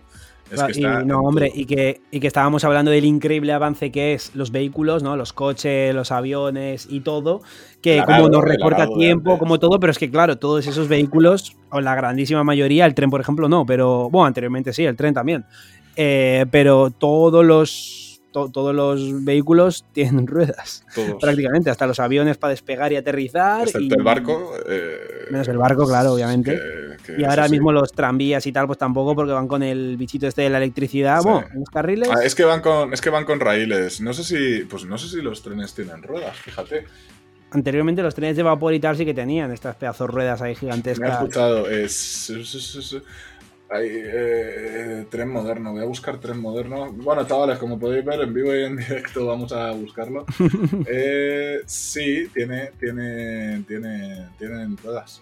Tienen ruedas. Sí, tienen ruedas. Pues una más para esto. Pero bueno, o sea, cosas tan sencillas como un es coche, todo- una bici, una moto, los trenes. Que Aviones. no, no lo ¿Qué pensamos. qué vamos a, qué vamos a hablar de algo que todo el mundo ya sabe? O sea, Es una puta locura, ¿eh? Y no lo pensamos, pero gracias a esa gilipollez, eh, ahora mismo todo es muchísimo más sencillo. Hombre, todo, todo, todo, todo. Porque es que la rueda es verdad que ha traído el cambio a todo. O sea, desde los vehículos, desde las formas. Bueno, sobre todo los vehículos. O sea, las ruedas son para los vehículos. Sí, es que es, que es, que es, que es tremendo. Pero sí, o sea, tanto el transporte humano como el transporte de mercancía, de productos, de materiales, de todo, mm. todo, todo. O sea. Sí, básicamente. Y que, sigan rodando, oye. Que sigan rodando. Que sigan rodando por mucho tiempo. Vamos con una que está, no sé si está en realidad, a ver, un cambio es, pero no sé si es bueno o a malo. Preocupante tanto para las carteras de la gente como, como para el control del dinero y es la famosa tarjeta de crédito barra débito.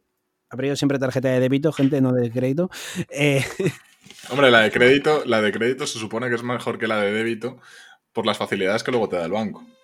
Bueno.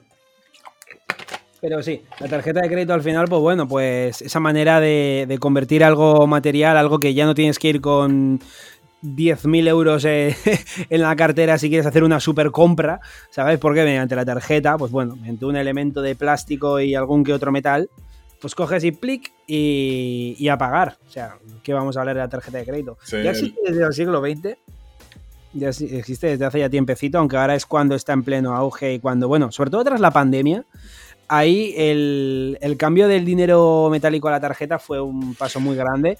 Antes era típico de los negocios de no, mínimo 5 euros, tal. Ahora casi todos los negocios, hay algunos, pero casi todos ahora ya no tienen mínimo tras la pandemia. Algo bueno tenía que traer. Bueno, eh, lo sigue viendo que tienen mínimo, ¿eh? No, los hay, los hay, pero yo ahora voy a bastante. O sea, casi en cualquier restaurante, o sea, casi cualquier bar o lo que sea, mm. no te pillaban una cerveza o una Coca-Cola con tarjeta de crédito. Cierto. Ahora sí, ahora la gran mayoría. Igual ahora hay pues los bazares o estas cosas todavía sí que tienen algún mínimo, pero ya ni supermercados ni nada, o sea, ya pagas. Sí, a ver, también es el cambio definitivo. Si hablábamos del dinero en papel, de lo que hablábamos de la acuñación de las monedas, tal, no sé qué. Eh, con esto se crea el dinero fiduciario. Fiduciario, joder, qué palabreja. Eh, este dinero es un dinero que no existe. Básicamente son números. Son putos números. Sí, es un, son, datos que se van pasando de, un banco a otro, de un cliente a otro, y ya está. Pero realmente, por ejemplo, lo que se suele decir que es verdad, que si todo el mundo quisiera sacar todo el dinero de los bancos, no hay.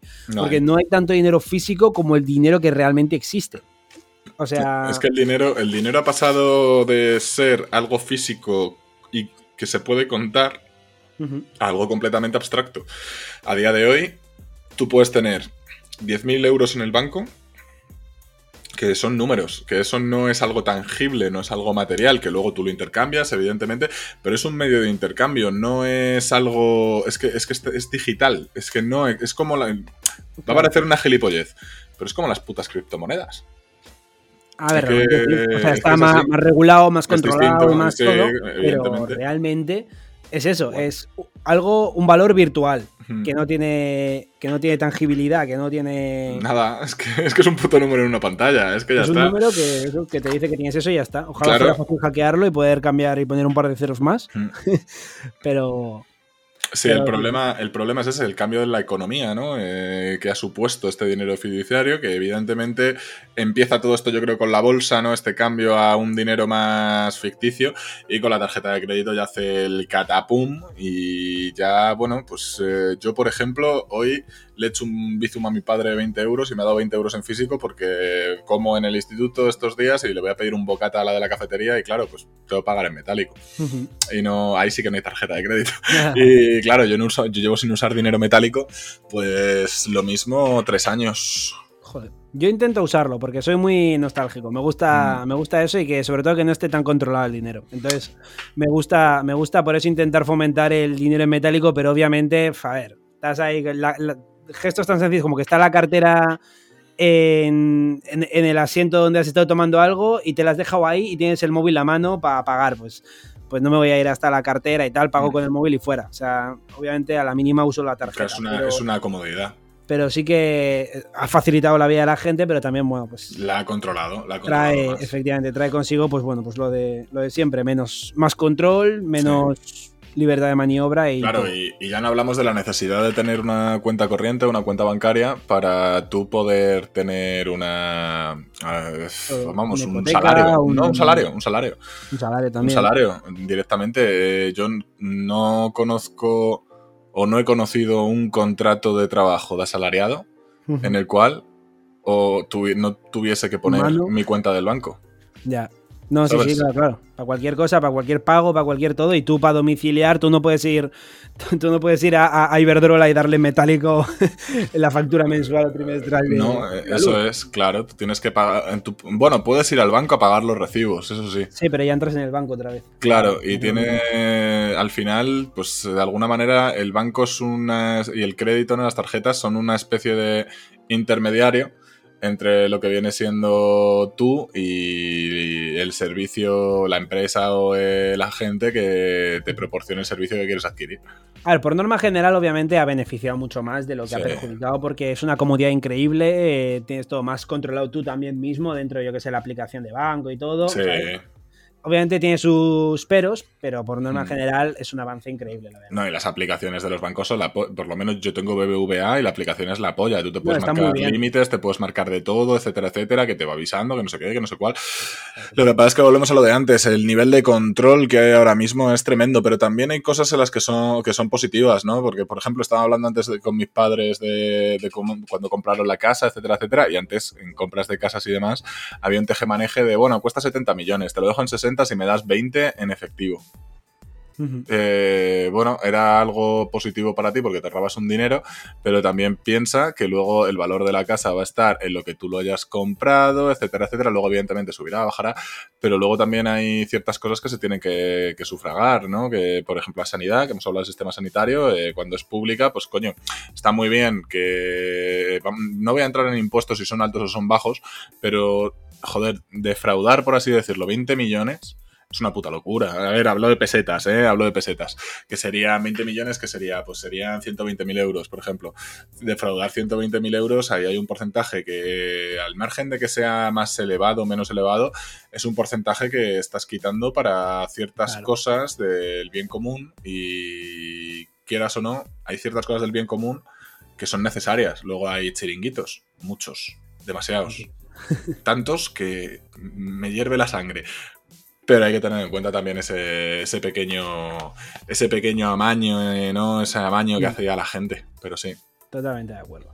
Y vamos a cerrar con el último de todos. Que este es una locura. Que este, este es locura, este es locura. Este, este realmente abarca muchos ámbitos también. Demasiado. ¿Cuál es, Rodrigo? Yo, robot. el puto robot. Qué movida, ¿eh? El robot es que, claro, el robot eh, llega desde cualquier fase de producción que tenga, yo que sé, una pinza que se mueve de un lado para otro para dejar o montar cualquier cosa, una pieza de coche, una, mover una caja o lo que sea, hasta eh, la rumba barraconga que tienes en el salón para limpiar, hasta la, yo que sé, la, cualquier robot de cocina como la Thermomix o cualquier movida así. O sea, los robots al final son, bueno, pues son como lo que se entendía como futuro en antaño, ¿no? Pues es lo que ahora tenemos prácticamente cualquiera, yo que sé, Alexa en el salón para decir ponme la música o enciéndeme la tele. Eh, lo que digo, la rumba, para en vez de pasar una vez al día la, la, aspiradora, pasarla una vez a la semana y que todos los días se te pase por ahí la rumba de que te deja todo impoluto, por cierto. Eso sí, gatos porque se atasca cada dos por tres la rumba con los pelos de gato. Pero bueno, eh, sí. los robots, la verdad que hasta, hasta el momento en el que decían invadirnos, ¿no? Como hablábamos en el anterior podcast, pero que por si acaso, cuidado, con el tema de la inteligencia artificial y demás, los robots han facilitado la vida de una manera terrible si estás un poco abierto a actualizarte a estos nuevos robots que hay. O sea, no solamente los robots mecánicos, como hemos hablado de fabricación y tal, sino los que te hacen tonterías en casa, como la rumba o la Thermomix. Y no solamente eso, eh, a día de hoy, ya avanzando un poco más, hay robots de aplicación militar, veas un dron. También, claro. Eh, Véase, por ejemplo, joder, ahí. Es que los japoneses son geniales. Hay robots que imitan a personas, hay gente que, bueno, pues eh, se, casa con robots, no sé. O bueno, hay, algo más turbio, los robots que hay en los restaurantes japoneses, por ejemplo, que, son, que son robots pues como, como si fueran R2D2, literalmente, el de Star Wars, que te lleva el plato y te dice arigato, claro. y da gracias, y tú, ay, mira qué mejor robot. A ver, y, es cierta, ¿eh? Te, va a tu mesa, te, lo pilla hasta que no detecta que te lo has pillado, no se va. O sea, unos niveles ya bastante top de inteligencia. Los sensores. El problema de esto es el de siempre, ¿no? Eh, ¿Hasta qué punto eso es bueno para nosotros? ¿Hasta qué punto no es bueno para nosotros? Puestos de trabajo, eh, vagancia del ser humano. Eh, al final, en cuanta más comodidad se tiene, menos avance se produce. Y la tecnología ya ha llegado a un punto en el que no es tanto el avanzar para conseguir, para conseguir avances, válgame la redundancia, que nos faciliten la vida, sino ya avances para acomodarnos completamente. Entonces, no sé hasta qué punto es positivo. Total, total. A ver, yo, yo como fan de la tecnología y de los avances, en principio, me lo considero más positivo que negativo. Bastante más. O sea, porque también hay robots, yo que sé, los, robots estos que de manera un cirujano desde Alemania puede estar operando a alguien de España, ¿sabes? O sea, eh, eso, eh, facilitarte la vida como la aspiradora y tal, que quieras o no, en el día a día ya la gente bastante poco tiempo tenemos como para encima dedicar a las labores de la casa. Pues mira, oye, pues si se puede restar ese tipo de cosas, otra cosa ya son los puntos heavies del patinete eléctrico, el el que te sirvan en la mesa, no sé qué. están guapas las cosas esas, están guapas decir, joder, qué modernidad y qué comodidad. Pero es verdad que a largo plazo probablemente quite puestos de trabajo, nos haga más vagos, nos haga mucho más dependiente de una tecnología, nos haga más débiles eh, a la hora de, de querer asumir situaciones que sí que tendremos que tirar de nosotros mismos, o sea, muchas cosas que son negativas. Pero eso también va a depender más de cada uno normalmente. Es gris, ¿no? Es un poco gris el asunto. Es un poco gris, pero yo creo que es más blanco que negro, sinceramente. Hmm. Sí, a ver, yo también lo veo así. Eh, en cuanto a la tecnología, en cuanto a los robots, no tanto. En cuanto a la inteligencia artificial, en cuanto a la tecnología, sí, eh, evidentemente. Pero en cuanto a la inteligencia artificial y los robots, yo recelo bastante. Porque al final eh, no es un ser humano. No, hay muchas cosas que no que tienen que ser humanas. Por mucho que el chat GPT tú le pongas, haz un trabajo no sé qué, ya, bueno, pero la creatividad que tienes tú, la espontaneidad que tienes tú, eso no lo tienes. Sobre todo las emociones. Es lo que más va a costar, yo creo, que un robot sea capaz de reproducir. Pero es que para tener emociones uno tiene que tener una, una psique. Sí, a ver, realmente las emociones se pueden reproducir, ¿eh? O sea, lo que pasa es que, claro, entiendo que hay muchos factores que pasan por un cerebro que no pueden pasar por... O sea, un, puedes hacer que un robot pueda sentir tristeza, incluso grados de tristeza, podrás hacerlo, pero... Es una locura. Pero claro, es una, es una tristeza simulada. No, es una tristeza, no es una tristeza real, ¿sabes? Eh, tu tristeza no afecta, no te afecta y no te hace actuar igual que, el, que mi tristeza me hace actuar a mí. Lo mismo con el enfado, con el misterio, con la emoción y con todo. Entonces, ¿eso cómo se va a plantar en una inteligencia artificial? Yo creo que se será capaz, sinceramente. No sé cómo ni en cuánto tiempo, pero yo creo que se podrá. Mm, hombre, poderse se podrá, pero vuelvo a lo de antes, no tiene una psique, no tiene un sistema endocrino de hormonas, no tiene muchas cosas. Entonces, lo que tú has dicho es que lo resume perfectamente. Eh, la tristeza, tú no afrontas la tristeza de la misma forma que yo. Es más, la concepción de la vida. Sin ir tan lejos. Un robot, ¿qué concepción de la vida va a tener? Si... Miedo a la muerte, inseguridad. Claro, no tiene, no tiene una concepción de las cosas, no tiene una valoración, no tiene, no tiene ciertas cosas que sí que tenemos nosotros. Puede valorar en cuanto a pros, contras, etcétera, etcétera. Claro que sí, te podrá hacer un juicio argumentativo perfecto. Pero la subjetividad como tal de un sentimiento. No, eso. A ver, yo, creo que se va a ser capaz, ¿eh? Lo que pasa es que, claro, de una manera más artificial y más que sabes que estás hablando con, un robot y que es una emoción falsa, ¿sabes? Hmm. Pero no sé, yo creo que ya te digo, la inteligencia artificial puede sorprendernos mucho. Me da Al pánico. igual, que, al igual que hace 20 años no se creía que se podía escribir en plan de, oye, dime cómo escribir una novela de terror y que el chat GPT frum, te lo haga así. O sea, eso, es- eso era impensable. Pues las cosas ahora mismo que, que son impensables para nosotros, que podrán pasar. O sea, quiero decir, eh, es que estamos actuando en base a lo que conocemos actualmente y hasta dónde podemos creer que llegamos con lo que conocemos. Mm. Pero es que se van sacando cosas nuevas que son las que permiten esas cosas que en nuestra cabeza no entran y no son recreables. Fíjate que lo de la inteligencia artificial hubo hace poco una polémica con los artistas porque decían, dibújame tal cosa, y la inteligencia artificial le hacía un dibujo. Te lo hacía. Sí, sí, sí. El problema en la inteligencia artificial es que, es, es que se está buscando un sustituto al ser humano. Y el problema de buscar un sustituto al ser humano es precisamente ese, que es un sustituto. Mm. Entonces, si sustituyes al ser humano, ¿Qué pasa? no va a haber ser humano. claro, claro. Es que, es que ese es el Por, problema. no, por eso me da un poco de mal reyete también la inteligencia artificial, por a lo que puede llegar, ¿no? Estamos ahora en el primer paso, que es ese sedentarismo, esa, esa vagancia que nos otorga, ¿no? Estamos todavía en ese primer paso, pero a todo lo que puede llegar es apasionante a la par que tenebroso. Creo La incertidumbre en el futuro. Pues sí. Bueno, Bueno. vamos con el bonus, ¿no? El bonus Vamos con el bonus. que Dale, dale. eh, le voy a dar yo, aunque es un bonus que puso Ander.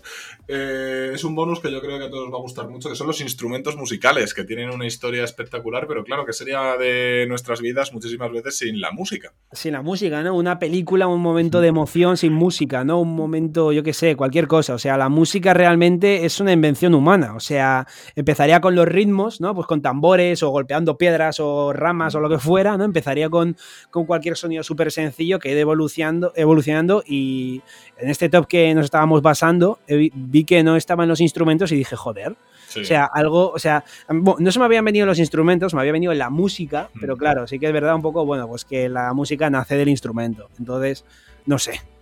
Los instrumentos me parecen, yo como buen baterista, creo que tengo que salir a defender mi, mi, mi gran instrumento. Sí, la batería. Mira el instrumento, ¿eh? La batería, no penséis mal. Que el otro es gran, pero no, no es como la batería. Eh, a lo que vamos, eh, es algo muy útil, es algo que además nos gusta a todos en mayor, menor medida y diferentes estilos para todo el mundo. Eh, luego habrá calidades, evidentemente, complejidades, pero la música es quizá uno de una expresión artística de esas que, que sobre todo en- enganchan. Y no solo que enganchan, sino que, al igual que la literatura, yo creo, eh, acaban tocando todos los aspectos de la vida de, de una persona. Eh, ya sea porque en una película siempre hay música, ya sea porque en el teatro, en el hilo musical del centro comercial, en el todo. coche, cuando te mueves, en el Y algo teléfono, cuando te increíble. Algo increíble de la música es que es capaz de transmitir emociones sin necesidad de palabras. O sea, una música puede ser alegre y te alegra, una música triste puede ser triste y te entristece.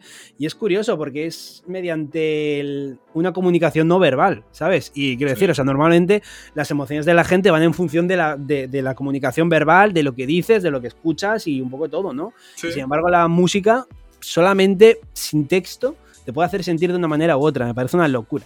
Sí, tú fíjate simplemente algunas canciones que empiezan con silbiditos, que ya te empiezan a Mm, alegrar sí. y demás. eh, es, Sí, sí, sí. es genial, es genial. Pues nada, hasta aquí hemos llegado, ¿no? Hasta aquí llegaría este podcast ya cerrando esta segunda y última parte, por lo menos de momento. Porque obviamente si os gusta mucho y nos lo hacéis ver con suscripciones, con likes, con comentarios, eh, diciendo los inventos que se os hayan ocurrido a vosotros y que no hemos mencionado, como puede ser, por ejemplo, pues eso, la música y demás, que no entraban dentro del top y lo hemos metido como bonus. Cualquier cosita de estas, lógicamente, nos la ponéis en los comentarios y si vemos que tiene muy buen recibimiento y ha gustado mucho, pues oye, habrá más inventos. Y le daremos caña, ya sabéis, eh, podéis escribirnos en nuestras redes sociales, tanto en Instagram como en, en Twitter, que estarán en las descripciones de cada vídeo y de cada episodio la- de Spotify. Y para la gente de Spotify, pues bueno, quinto barra baja podcast en Insta y en Twitter. No Y- tiene misterio. Y podcast quinto Eso es, hay que darle la vuelta y sin barra bajas. Podcastquinto.gmail.com si queréis mandar correito. Sí, también tenemos un TikTok que creo que es quinto barra baja podcast también, por seguir ahí la línea de las redes sociales, que ahí subimos los pequeños extractos de un minuto de cosillas interesantes que hemos ido tratando aquí. Así que nada, Ander, que, que vaya muy bien el directito que tienes ahora. Efectivamente, ahora toca darle al anime de One Piece, otro gran invento, el anime y el manga. Hostia, eh, se va a marcar, así a lo tonto, Ander se va a marcar un de 4 y media a X. Y os digo que están siendo ya las 9 de la noche. No os digo sí, sí, sí, nada, nada, llevo ya aquí 5 horitas de trabajo y me quedan otras dos, pero va, encantado, sarna con gusto no pica, hombre. Eso es, pues nada, un placer como siempre, chicos. Un abrazo familia y nos vemos la semana que viene con un nuevo podcast de... Quinto podcast. Porque no vamos a decir de qué. No, vamos a decir de qué. ¿Habrá invitado? ¿No habrá invitado? No se ah, sabe. Lo veremos la semana que viene. Un abrazo, familia. Hasta luego.